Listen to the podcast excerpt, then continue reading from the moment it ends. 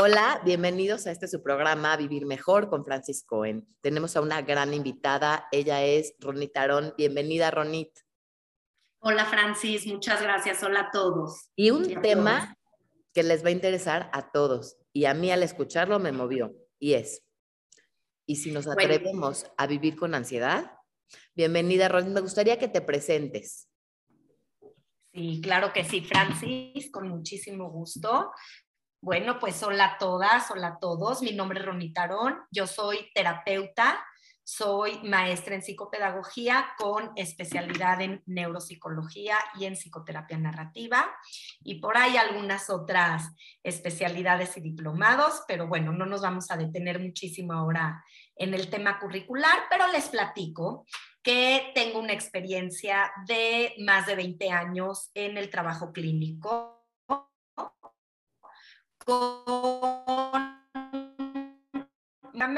a partir de 10 años a la fecha, eh, especializada mucho más en adolescentes y adultos. Y hoy les vamos a empezar a platicar, vamos a platicar sobre un tema muy interesante, la ansiedad. Esa, esa emoción que creo que todos, todas hemos llegado a sentir, eh, a veces la sentimos todos los días, a veces de vez en cuando, a veces muchas veces al día, eh, pero creo que es una, una emoción con la que estamos familiarizados, estamos familiarizadas. Y hoy vamos a platicarles sobre un enfoque nuevo, un enfoque diferente. Em, ¿Qué hacemos con esta ansiedad tan molesta, tan incómoda, tan horrible que se siente, pero que está ahí y que nos hemos dado cuenta, tanto como terapeutas y como seres humanos, que por más que peleemos con ella, que por más que tratemos de evitarla, a veces esta ansiedad no pregunta y llega a nosotros. Pareciera a veces como incluso si se apoderara de nosotros. Eh, vamos a platicar hoy sobre un enfoque diferente, incluso una corriente terapéutica bastante nueva, bastante innovadora, por lo menos en México.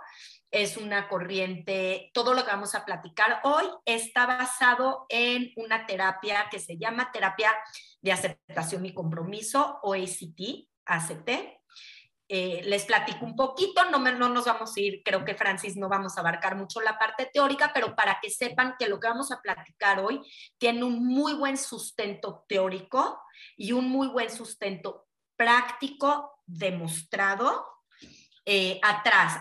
Es, es una terapia muy empírica, eso quiere decir que tiene una demostración, que está demostrado que funciona, que a la mayor parte de las personas les, les funciona. Es, es una terapia innovadora. Ok. Este, entonces, si nos platicas un poquito, Ronnie, de qué se trata esto, qué hace, qué beneficios tiene, cómo es aprender a vivir con ansiedad a través de esto. Bueno, pues el tema de la plática lo dice todo. ¿Qué pasa si nos atrevemos? ¿Qué pasa si dejamos de luchar con aquello que igual sentimos y que igual está presente? Esta terapia lo que nos viene a proponer o este enfoque lo que nos viene a proponer es integrar a la ansiedad como parte de nuestra vida, como parte de, nuestra condición humana. Los seres humanos tenemos diferentes emociones. No hay, eh, vamos a empezar por quitar, fíjense, el nombre de la terapia lo dice, terapia de aceptación y compromiso. La primera palabra es aceptación. Aceptémonos como seres humanos. Como los seres humanos tenemos todo tipo de emociones. Durante mucho tiempo hemos tratado como de etiquetarlas o de encasillarlas en emociones positivas, en emociones negativas. Y la verdad que hasta el título de emoción positiva y emoción negativa ya trae una carga, ya trae una carga, ¿no? Porque si esto es negativo, pues yo no, yo no tengo que sentirlo. ¿Cómo, voy a sentir esto? Olvidándonos que cada emoción tiene una función, tiene una razón de ser. El miedo, por ejemplo, nos protege de cualquier adversidad. Y cuando catalogamos el miedo, como lo estás diciendo, como algo negativo, no lo queremos sentir. Sin embargo, el no sentirlo hace que no podamos vivir de alguna manera en un espacio seguro. Porque nos protege de la amenaza. El enojo nos habla de una transgresión de límites o de una falta de herramientas que tenemos para poner, para poner límites, ¿no? Entonces, de alguna manera, creo que esto que acabas de decir me gustaría retomarlo y se me hace clave. Esta parte en donde dices, cuando son emociones negativas que tenemos catalogadas como negativas, evitamos sentirlas. Y son universales, naturales y necesarias. Acabas de resumir lo que vamos a platicar hoy. La verdad, te voy a contar algo. La terapia que va, de la cual estamos eh, abordando, la terapia de ACT o terapia de aceptación y compromiso, forma parte de un grupo de terapias que se llaman terapias contextuales o de la tercera generación, en donde lo que se busca no es tanto trabajar con el síntoma, o sea, no es tanto trabajar con mi ansiedad, con mi miedo, con mi angustia, con mi, incluso con mi diagnóstico, con mi trastorno, sino lo que busca es aceptar esta condición humana y entender que todas las emociones, absolutamente todas las emociones, tienen una función. Nos sirven para algo. Ahora, perdón que te interrumpa. Las emociones todas son necesarias y tienen función. ¿Qué pasa con lo que hacemos con la emoción? Muy porque creo que ahí está la clave. Porque no porque yo estoy ansiosa, se vale o que me acabe toda la despensa, o que me vaya a hacer horas de ejercicio, que me ponga a tomar o a fumar o, o hacer conductas autodestructivas. ¿Qué pasa si me enojo? Y el enojo está bien, tiene una función, pero porque me enojo se vale que le grite al de enfrente, que maltrate, que me maltrate a mí misma. Entonces, de entrada, ok, está bien, aceptamos la emoción. ¿Qué pasa con lo que se hace con la emoción? Justamente eso es con lo que vamos a trabajar, Francis esto que estás diciendo, con la conducta, porque al final las emociones van a estar ahí.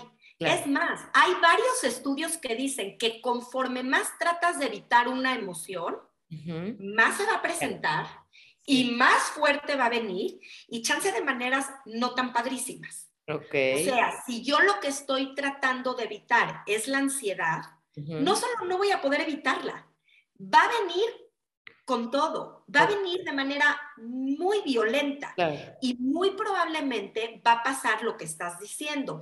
Voy a empezar a implementar a mi vida ciertas conductas que yo creo que me curan esa ansiedad y que tal vez sí me ayudan como a aligerarla, pero muy a corto plazo. Pero a, largo plazo, a la larga, lo único que están haciendo es contribuir con esa ansiedad hacer que esta ansiedad ya no sea chiquitita, sino que cada vez vaya creciendo, creciendo, creciendo, hasta que sea casi insostenible, que ya podríamos estar hablando de diferentes trastornos, fobias, este, adicciones, etcétera. ¿Qué quiere decir? Que si yo evito, si yo estoy demasiado enfocado, demasiado enfocada, demasiado preocupado o preocupada por dejar de sentir, o por dejar de pensar, ojo, eh, vamos a incluir aquí también a los pensamientos. Ese pensamiento no solo no se va a ir, se va a fijar, se va a fijar, va a estar ahí y va a estar ahí dando muchísima lata. Entonces, acepto la emoción, la emoción es parte de mi condición humana, seguramente tiene una función, me está tratando de decir algo y ahorita vamos a hacer un pequeño ejercicio con ustedes. Y eh, pero siempre tengo esta voluntad, siempre recordar que los seres humanos podemos tener la voluntad de decidir qué hago yo con estas emociones. Y entonces viene la segunda parte de lo que vamos a platicar, el compromiso. ¿Dónde está el compromiso con mis propias emociones? ¿En dónde quedo yo como, como persona, como individuo, para saber qué hago o para decidir, elegir qué hago con esto que estoy sintiendo. Y como dices tú, yo puedo tener el enojo y puedo salir y chocar el coche, puedo salir y tomarme una botella de tequila, puedo ir y comerme una alacena o restringirme y no comer nada. Puedo hacer un montón de cosas. Claro. Pero, pero al final hay un acto de voluntad y hay un acto de compromiso en donde los seres humanos sí podemos cambiar. Creo que esa es la clave, saber que es un tema de voluntad que no alcanza la voluntad, Ronnie, porque no alcanza. Pero, ¿qué parte me toca a mí? ¿Qué sí puedo hacer yo con lo que hay? Primero, mi, mi primera pregunta es, ¿qué significa darle entrada a una emoción? Porque yo creo que a veces ni siquiera de forma consciente decidimos no sentir. A veces, y te lo digo en mi experiencia propia, a veces hay algo afuera que me enoja mucho, pero no tengo ni siquiera la posibilidad de detectar que lo que tengo es enojo. ¿Cómo aprendo a reconocer las emociones antes que aceptarlas? Primero, reconocerlas. Creo que hay un paso antes, ¿no? Que a través de esta cultura en la que hemos vivido y nuestra educación y cada uno en sus casas, sus familias, ¿no? Este, había cosas que se podían y cosas que no. Y, y de ahí viene esta dificultad de entrada para identificar el enojo, la tristeza o a diferencia, actuarle de una manera eh, muy eh, impulsiva y, y muy abierta, ¿no? Así es. Pues mira, Francis, creo que si nos vamos muy a los libros, tendríamos que regresar a etapas muy tempranas de nuestra vida.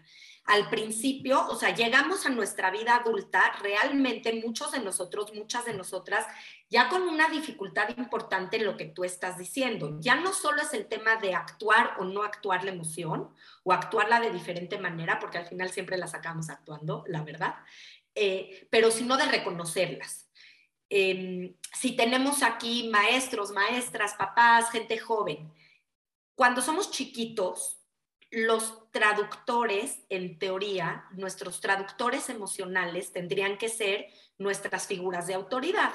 Como figuras de autoridad vamos a hablar mamá, papá, abuelos, la persona, las, las personas con lo que, están a, em, em, a, cargo del cuidado del, niño o de la niña. Estos deberían de ser nuestros traductores emocionales, ¿no? Esto que estoy sintiendo está tan desorganizado que necesito que alguien en el afuera me diga qué es lo que estoy sintiendo, cómo es que yo como niño o niña me estoy sintiendo. Y no solo eso, que no se juzgue o no se castigue, esta emoción, porque estamos hablando que las emociones son eh, naturales y parte de la vida y de la condición, condición humana. Pero ¿qué pasa? Eso sucede en un mundo ideal. A los que nos fue, a los que les fue más o menos bien, llegan con un buen repertorio o un pasable repertorio emocional a su vida adulta. ¿no? Hay medio, medio la reconozco, medio sé lo que siento, medio sé cómo se llama, medio puedo em, darle como, como nombre a esto que estoy sintiendo y entonces lo identifico. Pero eso es en un mundo bastante ideal. La realidad es que las emociones tienen diferentes características. Una que no estamos platicando es que son bastante automáticas. Cuando hablamos de emociones, estas no se presentan como avisando o como, oye, ahorita te vas a enojar, pero luego vas a sentir ansiedad y al rato te vas a sentir muy emocionado o muy emocionada. No, la emoción tiene una característica.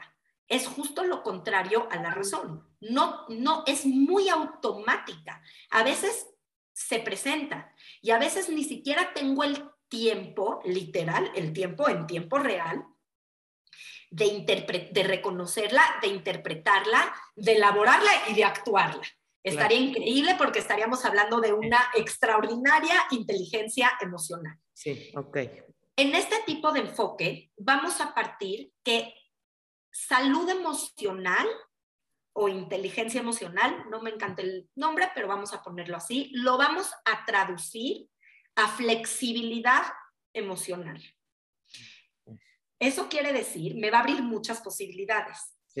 Eso quiere decir que incluso una persona que tiene un mal reconocimiento emocional o una mala em, identificación de, emociones, que nos puede pasar a muchos, podemos tener una confusión emocional, no necesariamente tenemos que tener una mala vida o una mala actuación justo esto es lo que viene a romper esta terapia. Mm. Con esto que tú y yo estamos hablando. ¿Qué pasa si de veras ya no sé ni lo que siento ni cómo lo siento? Pero lo único que me pasa es que tengo fobia y no quiero ir a la escuela, no puedo ir al trabajo, no, no puedo sostener relaciones interpersonales duraderas eh, tengo problemas con mi pareja, no, más bien, no sé qué es lo que me pasa, pero mi vida está como medio hecha un desorden o ciertas áreas de mi vida están hechas un desorden.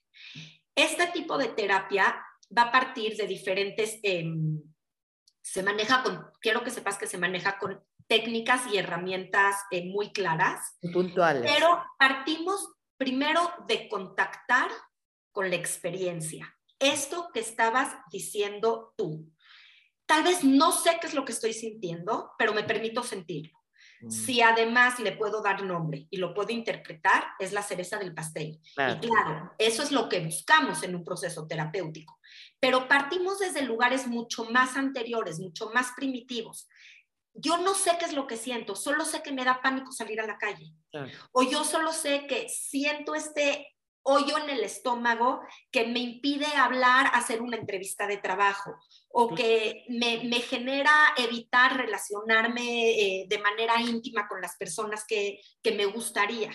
Claro, me parece importantísimo esto que estás diciendo porque creo que a todos nos ha pasado que de pronto eh, no sabemos qué sentimos pero nada más no podemos resolver, que al final lo que queremos es vivir mejor, tener una mejor calidad de vida, ser más amables con nosotros, con los de afuera, más amorosos, más tolerantes, más flexibles. Y no es un tema que no queramos, sino que aquí está eh, el punto clave.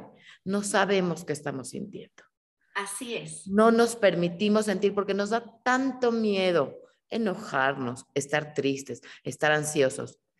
Y ese miedo que nos da vivir todo esto no va a impedir ni va a hacer que esto desaparezca. Como que se va a fortalecer. Entonces, primero, creo que el primer paso tendría que ver con perder el, miedo a sentir. Porque cuando nos permitimos sentir, perdón, cuando nos permitimos sentir, nos damos cuenta que no es tan grave que no era para tanto, que nuestro enojo no nos destruyó ni destruyó al de enfrente, que nuestra tristeza no nos dejó sin movernos de la cama, ¿no? O sea, como que es un poco contradictorio. Justo lo que nos da miedo que pase es lo que nos está pasando.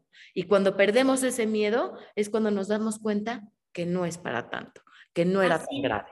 Pero la pregunta aquí es cómo. Okay, ¿Cómo hay un de tener miedo a sentir?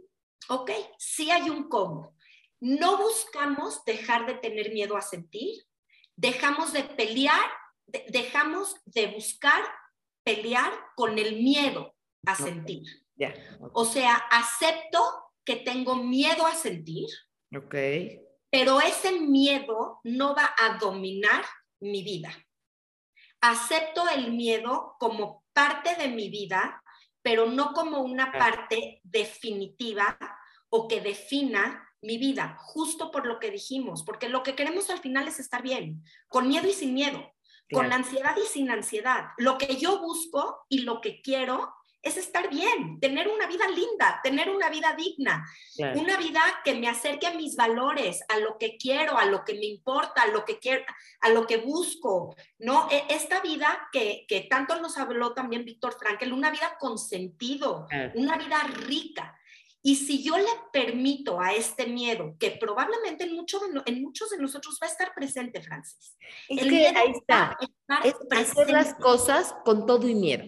No esperar Eso se trata la terapia. Con todo y miedo hacer las cosas. Eso me encanta porque a mí me llena de energía y me llena de paz y de tranquilidad y de calma saber que no se va a quitar el miedo. Porque si uno está esperando a que el miedo se quite para hacer las cosas, mejor nos sentamos, porque así como hay miedo que nos ayuda a protegernos de la adversidad, hay miedo que paraliza. Y este miedo que paraliza no se va a ir. Es romper esta, estas creencias limitantes que tenemos de que con miedo no podemos, o si tenemos miedo tenemos que quedarnos en la casa. Entonces, aprender a vivir con el miedo, con la ansiedad, con el enojo con la tristeza, porque son emociones humanas. Un paciente me decía, es que me da miedo enojarme, me siento mala. Digo, es que el enojo no te hace mala, te hace humana. Qué rico. Sí, sí, es darnos permiso. Y es, es, aquí fíjate que tiene mucho que ver esto que estás diciendo, el contactar con eh, parte de, este, de, estas terapias contextuales, que lo podemos platicar en otra ocasión, viene, eh, viene el mindfulness, ¿no? Mindfulness, mindfulness ya como un proceso terapéutico específico, en donde te permites, desde un lugar compasivo, desde un lugar humano, aceptar la experiencia como venga, aceptar la emoción como venga. Tengo miedo, me estoy muriendo de miedo, pero igual lo voy a hacer.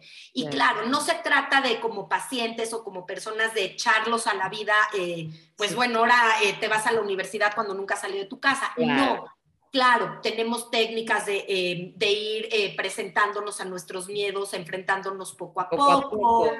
Pero fíjate que esto que estás diciendo, estas corrientes, van como un poquito en contra de los diagnósticos clásicos, nuestros diagnósticos que no, no, no es el tema de hoy si estamos a favor o en contra, pero que a veces también pudiesen ser demasiado limitantes. Claro. diagnósticos psicológicos que incluso el propio diagnóstico ya nos limita. Entonces, abarca un, un, nuevo concepto que me encantaría que luego eh, pudiéramos platicar o que ustedes em, echaran por ahí una googleada, que, sea, que se llama el trastorno de evitación experiencial. Mm, es justo, muy interesante, que es justo lo que dijiste. El trastorno de habitación experiencial obviamente tiene, eh, tiene una función eh, y puede ir de cosas pequeñas, de conductas pequeñas, a conductas mucho más grandes, mucho más limitantes, pero son todas aquellas conductas que hacemos las personas para evitar sentir no emociones negativas, porque ya dijimos que no son emociones negativas, pero sí emociones aversivas. Emociones que es verdad, no se sienten rico. Incómoda. no se siente rico, la ansiedad no se siente rica, la tristeza no se siente rica, pero son necesarias. Y entre más conductas evitativas hagamos, menos resolvemos esta ansiedad, este miedo, esta angustia. Menos se resuelve y más le damos de comer. Perdón, tenemos, creo que culturalmente hoy, una obsesión por la felicidad y el bienestar. Sí, muy tóxica. de ahí surge mucha de la depresión y de la ansiedad. Ahorita que hablabas de las etiquetas, si te etiquetan con depresión o ansiedad, el poder de la mente, si es que no tenías los signos o los síntomas de la depresión o la ansiedad, y así somos, nos vamos a buscar a Google cuáles son los síntomas de la depresión. Y de pronto ya aparecen todos. Entonces, esta parte eh, en cuanto a la etiqueta. Y la segunda, con esta obsesión al bienestar y a la felicidad que es totalmente irreal. Irreal. Porque no se puede estar bien. Para conocer la felicidad hay que haber pasado por la tristeza. Para conocer el malestar, para el bienestar hay que haber pasado por el malestar. Porque si no, ni siquiera podemos reconocer eh, el opuesto de la emoción. Entonces es como un poquito integrar y, dejar de eh, esta idea, porque estamos rodeados de redes hoy en día que creo que gracias a esto hoy podemos estar haciendo este programa, entonces tiene muchos beneficios. Sin embargo, meternos a Instagram, a Facebook, nos contacta con una carencia. ¿Por qué? Porque vemos que todo el mundo allá afuera está feliz, está comiendo sano, está de viaje, está con un cuerpo increíble, está en la fiesta todos menos nosotros. Entonces, poder hablar de esto, de la ansiedad, de la depresión, de la tristeza, del enojo, y de alguna manera naturalizarlo, normalizarlo, nos hace sentir pues que no estamos tan locos, ni estamos tan mal, ¿no? Pero creo que es bien importante promover eh, la universalidad de las emociones. Lo que estás diciendo es básico. Es básico y es elemental en este enfoque y tú dime si tenemos que ir cerrando la plática, pero... Sí, justamente. Que se nos fue el tiempo, Ronnie, pero sí me gustaría ver con qué, con qué puedes ir cerrando y hacer otra entrevista para hablar con más detalle de esta nueva, este, de esta nueva terapia, ¿no? Que me imagino que ha ayudado a mucha gente y ya se dieron cuenta que sí funciona. Sí, a mí todo el tiempo eh, en el consultorio, Francis, surge mucho esta pregunta de ¿y cómo le hago? Porque no a veces parte de lo que platicamos, eh, que es maravilloso que abramos temas sobre salud emocional y que se abre eh, abiertamente, sin juicio y de manera compasiva con este tipo de este tipo de emociones, de este tipo de situaciones que todos hemos sentido. A mí me gustaría cerrar con tres puntitos y que son parte elemental de, este enfoque y de cómo lo podemos aplicar. Primero, todas estas creencias, no hay un nunca, no hay un siempre. Dependen de un contexto. Todo depende del contexto de la persona. No, no podemos generalizar cada uno de nosotros somos seres individuales. Lo que aplica para ti tal vez no aplique en mi vida y tal vez no aplique en la vida de, del vecino o de la persona que nos está escuchando. Entonces, respetar como terapeutas, como personas, y, o sea, como individuos, que cada uno de nosotros tenemos circunstancias de vida muy diferentes que nos llevan a nuestra edad o a nuestro momento actual y con nuestras propias, con nuestras propias historias. Ok. Eh, hablando sobre creencias, durante mucho tiempo, incluso en, terapia, acepto que yo también promoví esta creencia de nosotros somos nuestras emociones y nosotros somos nuestros pensamientos.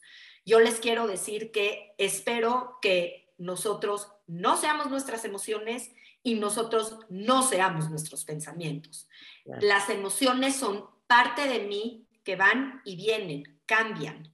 Claro al igual que mis pensamientos. Yo no soy mis pensamientos, porque si mi emoción es angustia y si mi pensamiento es un pensamiento basado en miedo y en angustia, y todos hemos tenido pensamientos de miedo y de angustia, entonces yo me vuelvo mi miedo y mi angustia. Claro, claro. Yo no soy mis emociones, yo no soy mis pensamientos, yo soy mucho más que eso, ah, mucho más que mis emociones y mis pensamientos. Como número dos. Y ese es número dos. Y como número tres Sí. Enfocar nuestra conducta, guiar nuestra conducta, no a mis emociones, no a mis pensamientos, aceptarlos como parte de mi condición humana, pero mucho más a mis valores, a mm. lo que realmente es importante para mí y a lo que yo quiero lograr. Y entonces esos valores se vuelven como una guía, como una carretera, me dan rumbo, me dan dirección. Si yo lo que quiero lograr es estudiar una carrera y yo lo que quiero lograr es superarme, porque para mí el valor de la superación o el valor de, la, de, de lo académico es importante, ¿qué puedo hacer con todas mis emociones para que ese sea mi rumbo. Ah, y para mí la pareja, mis hijos, la familia, eh, son importantes independientemente de lo que pienso, independientemente de lo que siento, ¿qué puedo empezar a hacer para alinearme, para ser más congruente con mis valores? Y la verdad es que los valores sí tienen una parte individual, pero muchos de ellos son universales. Ah, me encantó, Ronit. Muchísimas gracias por tu tiempo, por tu generosidad, por esta información tan valiosa, por, por estar aquí brindándonos herramientas útiles y necesarias para poder enfrentar el día a día. Y creo que esto que nos compartiste hoy, por lo menos a mí, me resultó de gran alivio y, y, y con ganas de vivir mejor, ¿no? De esta parte me gustaría retomar, no somos nuestras emociones ni nuestros, pensamientos, eso no nos define. Y hacer las cosas con todo y esas emociones y esos pensamientos, porque es lo que hay. Y no es, poca cosa lo que tenemos. Así es. Muchísimas gracias, gracias a todos. Gracias. ¿Puedo decir algo de? Sí, claro. ¿Dónde te podemos encontrar, Ronit? Sí, ahora, ahora les doy mis redes. Em, nada más algo de voladísima. Para cerrar esta sesión, pregúntense qué es lo importante para ustedes. ¿Qué es lo que ustedes quieren lograr? O sea, ¿qué, es lo importante para mí en la vida? No, no, y a partir de ahí empezar a ser mucho más congruentes con mm, mm, me encanta. Que, dejamos el ejercicio pendiente. Ahorita mismo te voy a escribir para para agendar otra, otra entrevista, que nos quedamos con muchas dudas. Fue poco el tiempo. Pero bueno, gracias, a todos y compartan. Que estés muy bien, Francis. Adiós a todos y a No dijiste dónde te podemos Ah, perdón, me pueden buscar en Instagram con muchísimo gusto, Ronit, R-O-N-I-T-H, guion bajo Aarón, básicamente. Eh, no, es, no soy muy activa en redes, pero siempre me pueden encontrar, me pueden buscar un eh, me pueden mandar un mensajito y también ahí están mis datos, eh, mi teléfono, mi WhatsApp por si alguien lo, lo necesita. Gracias, gracias. Y mi correo electrónico también está en la página. Gracias. Gracias a ti por la invitación y hasta luego a todos y a todas.